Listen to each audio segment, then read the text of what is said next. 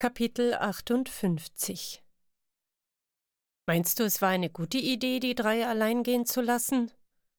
fragte Nabu, während sie den mit Waren beladenen Karren folgten. Quinn zuckte die Achseln. Was hätten wir sonst tun sollen? Die drei können auf sich aufpassen. Ayana ist eine Magierin und Dayani ist eine Fährtenleserin.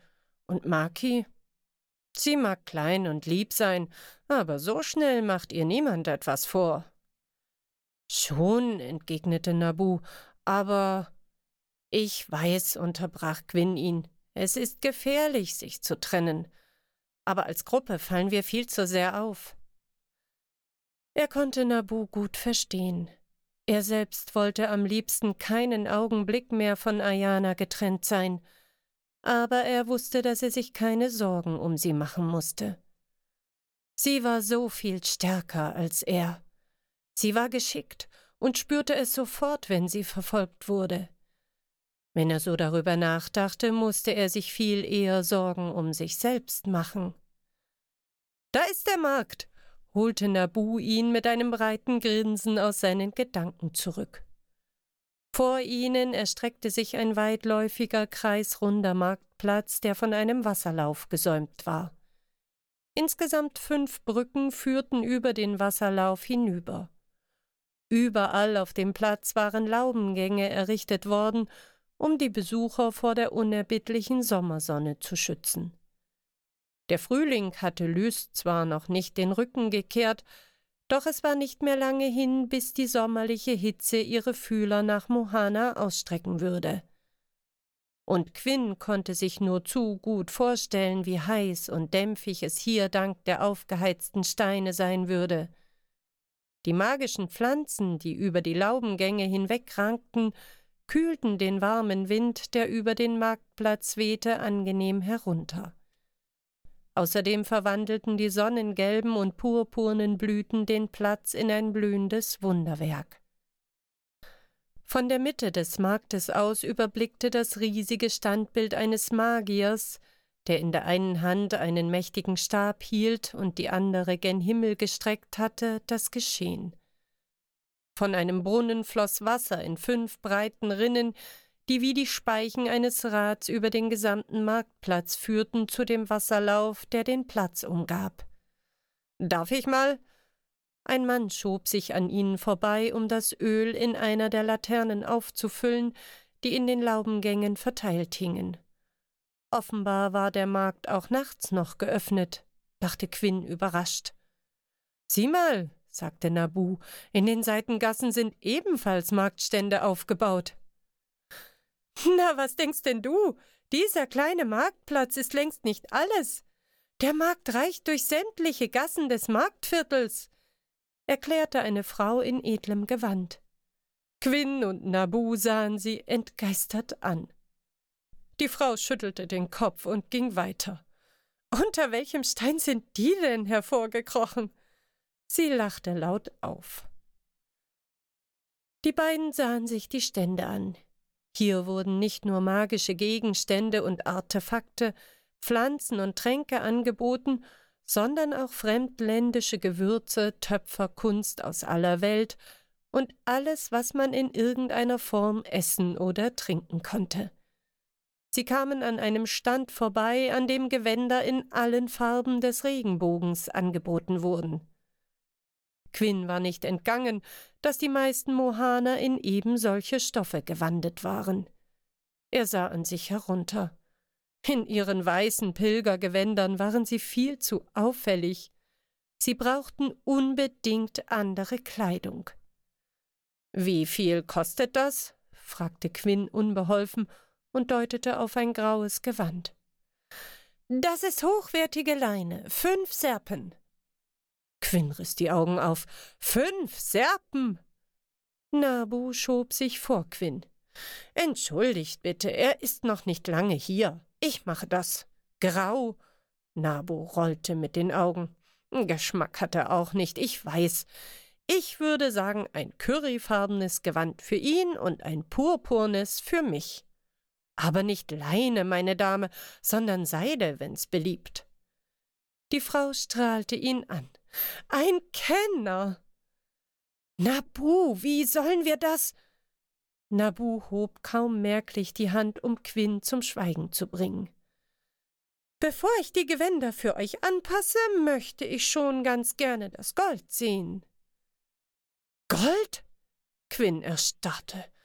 Sie hatten vielleicht ein Goldstück, wenn er alles Silber zusammenkratzte. Selbstverständlich, die Dame. Man weiß ja nicht, welches Gesindel sich hier so rumtreibt.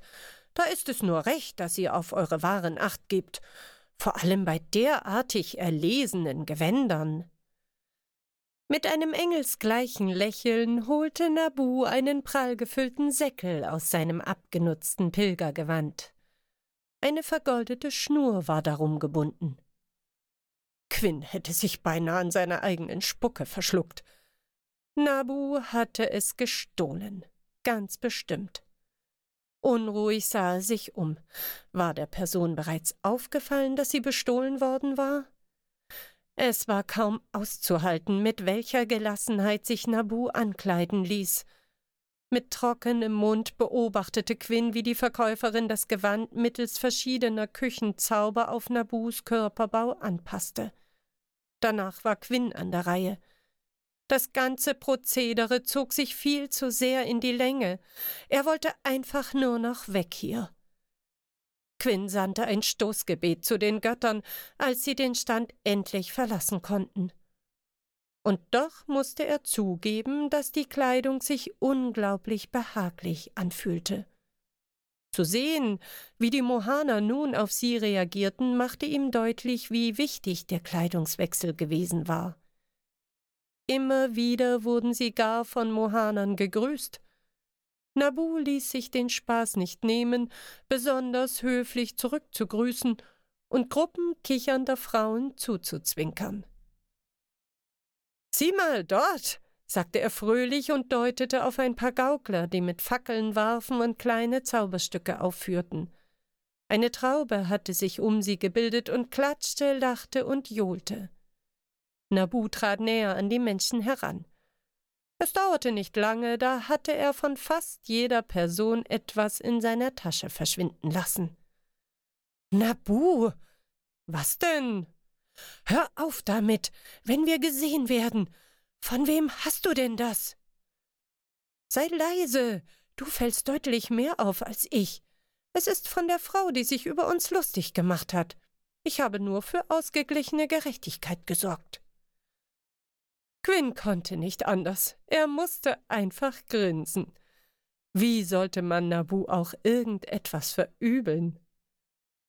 Was hältst du davon, wenn wir uns die Geschäfte in den Seitengassen näher ansehen? Vielleicht finden wir ja eins, in dem uns jemand Auskunft gibt, schlug Quinn vor. Nabu wich einem Händler aus und grunzte. Ich weiß auch, wo wir anfangen. Man hat die Dunklen, wie man sie hier nennt, schon einmal gesehen. Im Regierungsviertel, um genau zu sein. Ein Mann namens Plaudarius hat wohl größte Freude daran, jedem davon zu erzählen, der es hören möchte. Er ist ein Händler in einer der Nebengassen. Er verkauft Schmuck an die Adligen, besser gesagt an die Frauen der Adligen. Deswegen ist er auch die beste Anlaufstelle für brühwarme Gerüchte. Quinn sah Nabu mit offenem Mund an. Wo genau hast du das denn jetzt her? Nabu gluckste. Ich war lange genug einer von Lorenzos Leuten. Man muss nur wissen, wo es sich lohnt, seine Augen und Ohren offen zu halten. Quinn nickte bewundernd. Du weißt aber schon, dass Plaudarius niemals sein echter Name sein kann. Nabu lachte auf. Man nennt ihn nur so, ja. Eigentlich heißt er Lothar. Und jetzt komm, Lass uns dem lieben Lothar mal einen Besuch abstatten. Sag mir jetzt aber nicht, dass du auch weißt, wo er sein Geschäft hat. Nee, aber wir müssen nur den richtigen Frauen folgen, dann werden sie uns schon zu Plaudarius führen. Siehst du die beiden in der Sänfte dort? Er deutete unauffällig auf zwei Frauen. Die glitzern um die Wette, dass es das reinste Wunder ist, dass sich noch keine Drachenelster auf sie gestürzt hat. Wenn die uns nicht zu Plaudarius führen, fresse ich einen Leviathan am Stück. Nabu packte Quinn am Ärmel. Und erinnere mich bitte daran, ihn Lothar zu nennen. Seinen Spitznamen mag er wohl gar nicht. Ach, meine Damen, das ist doch wohl ganz und gar nicht unnötig, schallte eine hohe Männerstimme aus dem Geschäft heraus. Quinn fielen fast die Augen aus dem Kopf. Da stand er und kicherte. Ein kugelrunder, kleiner Mann, gekleidet in teuerste mohanische Seide in warmen Erdtönen und goldenen Stickereien am Saum. Mit seinen golden glänzenden Locken, von denen keine einzige aus der Reihe fiel, wie Quinn bemerkte, hatte er mehr etwas von einem Schauspieler in einem Stück, denn von einem echten Menschen.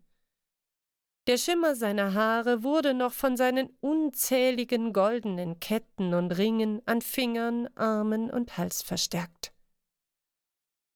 Quinn musste an sich halten, um nicht das Gesicht zu verziehen. Der Duft von Blausternnarzissen, der aus dem Geschäft zu ihnen geweht wurde, ließ seinen Kopf dröhnen. Wieder brach Plaudarius in Kichern aus, dass seine schmale Nase nur so bebte. Doch Quinn fiel sofort auf, dass seine Augen nicht lachten. Albern, wie er sich gab, behielten seine Augen eine durchdringende Schärfe wie frisch geschmiedeter Stahl. Sie würden auf der Hut sein müssen. Dieser Mann spielte ein doppeltes Spiel. Quinn war sich sicher, dass er seine scheinbare Freundlichkeit schamlos nutzte, um Ränke zu schmieden und Geheimnisse zu erlangen, von denen er sich Vorteile versprach. Nabu. Ich weiß. Quinn sah Nabu überrascht an.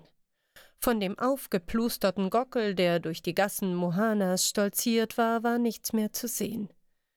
Dieser Nabu hier war auf sein Gegenüber konzentriert, um jeden noch so kleinen Hinweis zu sammeln. Nabu wusste genau, was er tat. Der abschätzende Blick, den der Meisterdieb dem Edelmann zuwarf, jagte Quinn einen Schauer über den Rücken. Manchmal vergaß er, dass Nabu unter Verbrechern groß geworden war und sich besser geschlagen hatte als die meisten anderen. Als sie das Geschäft betraten, unterbrach Plaudarius schlagartig sein Kichern und musterte die Neuankömmlinge. Für einen ganz kurzen Augenblick verlor er die Fassung. Er langte sie im Handumdrehen aber wieder zurück. Im Licht der Laternen sah Quinn das weiße Puder auf seiner Haut. Nabu nutzte den Augenblick der Verwirrung, um geschickt den Raum zu durchqueren, der über und über mit erlesener Tonkunst, edlem Geschirr jeglicher Art und funkelndem Schmuck gefüllt war. Die liebreizenden Damen müssen mein Verhalten bitte entschuldigen, aber ich muss unseren Freund hier für einen Moment entführen. Nabu schob sich an den beiden Frauen vorbei. Plaudarius rümpfte die Nase. Ich muss doch sehr bitten. Wie könnt ihr es wagen? Die Frauen reckten entrüstet die Nasen. Welch ein unerhörtes Verhalten von einem Edelmann, schimpfte die eine. Von einem ganz schön hübschen Edelmann, erwiderte die andere und begann zu kichern. Quinn verdrehte die Augen. Wie machte Nabu das nur? Ganz gleich, wo er hinkam, gelang es ihm, die Menschen um den Finger zu wickeln. Er sah zu Nabu. Was besprach er nur mit dem Händler? Vorsichtig näherte er sich den beiden, begutachtete mal hier eine Amphore und dort einen goldenen Teller. Als er an den Frauen vorbeikam, fühlte er sich mit einem Mal nackt. Er spürte ihre abschätzigen Blicke auf sich und wünschte sich ein Erdloch herbei, das ihn auf der Stelle verschlucken mochte. Ich habe gehört, dass Eismenschen in der Umgebung gesichtet worden sind, raunte Nabu. Quinn schluckte. Das war also der Plan? Geheimnis gegen Geheimnis? Er konnte den Blick kaum von dem reich verzierten, prunkvollen Goldkelch in Plaudarius Hand abwenden. Plaudarius gähnte übertrieben. Kommt wieder, wenn ihr etwas Neues für mich habt. Das, er sah Nabu durchdringend an, ist Schnee von gestern, mein Lieber. Ich brauche schon ein bisschen mehr, wenn ihr wollt, dass ich euch weiterhelfe. Seine ohnehin schon hohe Stimme wurde noch höher. Dann nehme ich an, dass ihr auch wisst, dass eine der Totenwäscherinnen sie in die Stadt gebracht hat, erwiderte Nabu. Plaudarius verschluckte sich fast an seinem Wein. Sie sind hier? Diese Barbaren? In unserer wunderbaren Stadt? Welch eine Schande! Quinn musste sich beherrschen, nicht die Fassung zu verlieren. Wie konnte dieser Widerling es wagen, so über die Eismenschen zu sprechen? Sie hat sie auf ihrer Karre hereingebracht, erzählte Nabu in verschwörerischem Tonfall. Zu faul zum Laufen, wie? Nicht zu faul, nein. Nabu blickte den Händler erwartungsvoll an. Plaudarius machte große Augen. Ihr meint tot, Mause tot, bestätigte Nabu. Und ihr seid euch ganz sicher? Nabu seufzte. Ich glaube, wir haben hier unsere Zeit verschwendet. Er wandte sich zu Quinn um. Bei den Göttern, nein. Bleibt doch noch ein bisschen. Ich möchte alles erfahren, was ihr über die Eismenschen wisst. Wie sind sie gestorben? Hatten sie Verletzungen? Quinn atmete tief durch. Er konnte es kaum ertragen, wie sehr dieser Mann sich am Tod der Eismenschen ergötzte. Ich weiß jede Einzelheit, aber zuerst, nun war es an Nabu, den Händler durchdringend anzusehen, will ich von euch hören, was ihr wisst. Plaudarius trat von einem Bein auf das andere. Quinn konnte die Gier in seinen Augen sehen. Er konnte sie förmlich durch den unangenehm schweren Geruch der Narzissen riechen. Plaudarius sah zu Quinn und dann wieder zu Nabu. Nabu nickte. Verstehe. Er sah zu Quinn. Geh bitte noch einmal auf den Markt und kauf mir die Schuhe, die mit den goldenen Ranken, die ich dir gezeigt habe. Gelangweilt warf er Quinn ein kleines Schmucksäckchen zu, das klirrte, als er es auffing. Mit einem Mal machten die beiden Frauen Quinn schöne Augen. So lief das hier also, dachte er. Das leise Raunen der Frauen begleitete ihn bis vor die Tür. Er schloss die Augen und atmete tief durch. Dieser frische Geruch nach Markt und Luft, bei den Göttern, Luft. Welch ein Geschenk, diesen ekelhaft schweren Geruch in dem Geschäft hinter sich lassen zu können. Ich bin beeindruckt, dass ihr es überhaupt derartig lange da drin ausgehalten habt. Quinn fuhr herum. An der Ecke stand ein Junge, der gelangweilt mit einem Stock über die Steinplatten der Straße kratzte. Seine Kleidung war vornehm. Quinn war sich sicher, dass es der Zögling einer der Frauen im Innern war. Furchtbar, oder? Quinn zwinkerte ihm zu. Was machst du hier? Warten, meine Mutter ist da schon seit Ewigkeiten drin. Wäre ich bloß nicht mitgekommen. Er verdrehte die Augen. Ich dachte, wir würden auf den Markt gehen. Ich würde dich ja mitnehmen, aber ich glaube, deine Mutter würde das nicht so gern sehen. Quinn lächelte den Jungen an. Er grinste zurück. Das wäre mir gleich, aber wahrscheinlich würde man euch direkt in den Stadtkerker stecken. Oh, dann ist deine Mutter wohl recht besorgt um dich. Nee, das nicht aber mein Vater ist ein hohes Mitglied der Obrigkeit. Es wäre nicht das erste Mal, dass man versucht, mich zu entführen. Bei den Göttern. Und dann lässt sie dich hier allein? Der Junge zuckte mit den Achseln. Was soll hier schon großartig passieren? Hier treiben sich nur die ganzen langweiligen Adligen herum. Da ist im Regierungsviertel deutlich mehr los, vor allem jetzt, wo die Dunklen immer wieder da sind. Seine Augen leuchteten. Gwyn hob die Brauen. Die Dunklen? Der Junge nickte und senkte die Stimme. Vater meinte, ich darf es niemandem erzählen, aber euch mag ich. Quinn lächelte. Ich fühle mich geehrt. Der Junge kicherte. Eure Verbeugung müsst ihr aber noch üben. Kommt ihr nicht von hier? Ich bin nur zu Besuch, ich komme von weit, weit her. Aber sag, wer sind diese Dunklen, von denen du sprichst? Habt ihr noch nicht von ihnen gehört? Die Dunklen sind überall. Vater sagt, sie seien der Abschaum von Lys. Was auch immer das heißen mag, aber eigentlich sind sie ganz nett. Nett? Ja, sie schenken uns immer Bücher und Süßigkeiten. Was denn für Bücher? Ein ungutes Gefühl breitete sich in Quinn aus. Ich verstehe nicht ganz, was da drin steht, aber Sie meinen, dass man es nur oft genug lesen muss, dann würde etwas Wunderbares geschehen. Quinn schluckte. Weiß dein Vater von den Büchern? Natürlich nicht. Der Junge sah ihn entsetzt an. Keines der Kinder spricht darüber. Wir sind ja nicht närrisch. Die Dunklen sagen, dass unsere Eltern uns die Süßigkeiten wegnehmen würden, wenn wir es ihnen verraten. Eltern sind einfach so blöd. Nichts, was Spaß macht, darf man haben. Quinn wurde blass.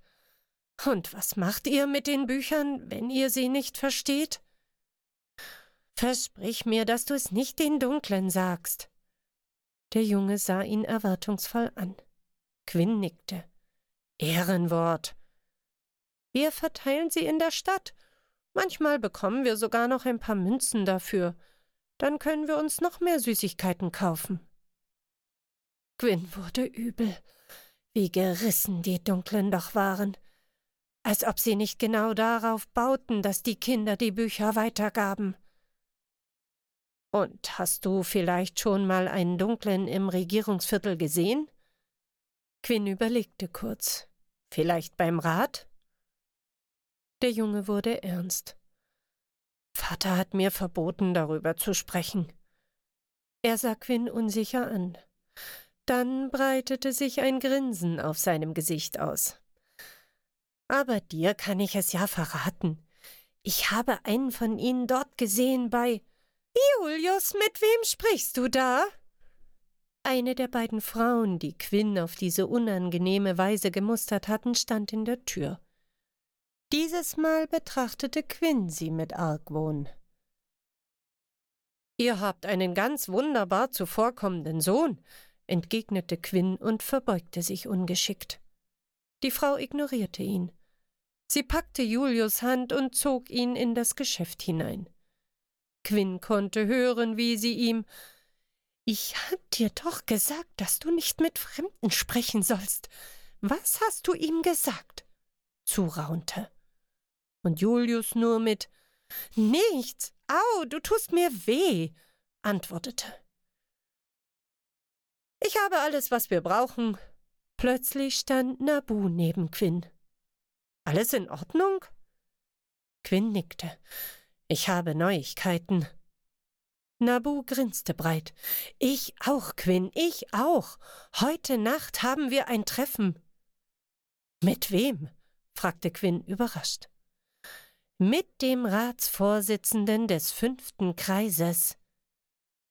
Mit dem Wasserminister? Quinn sah Nabu überrascht an. Mit dem Wasserminister, bestätigte Nabu.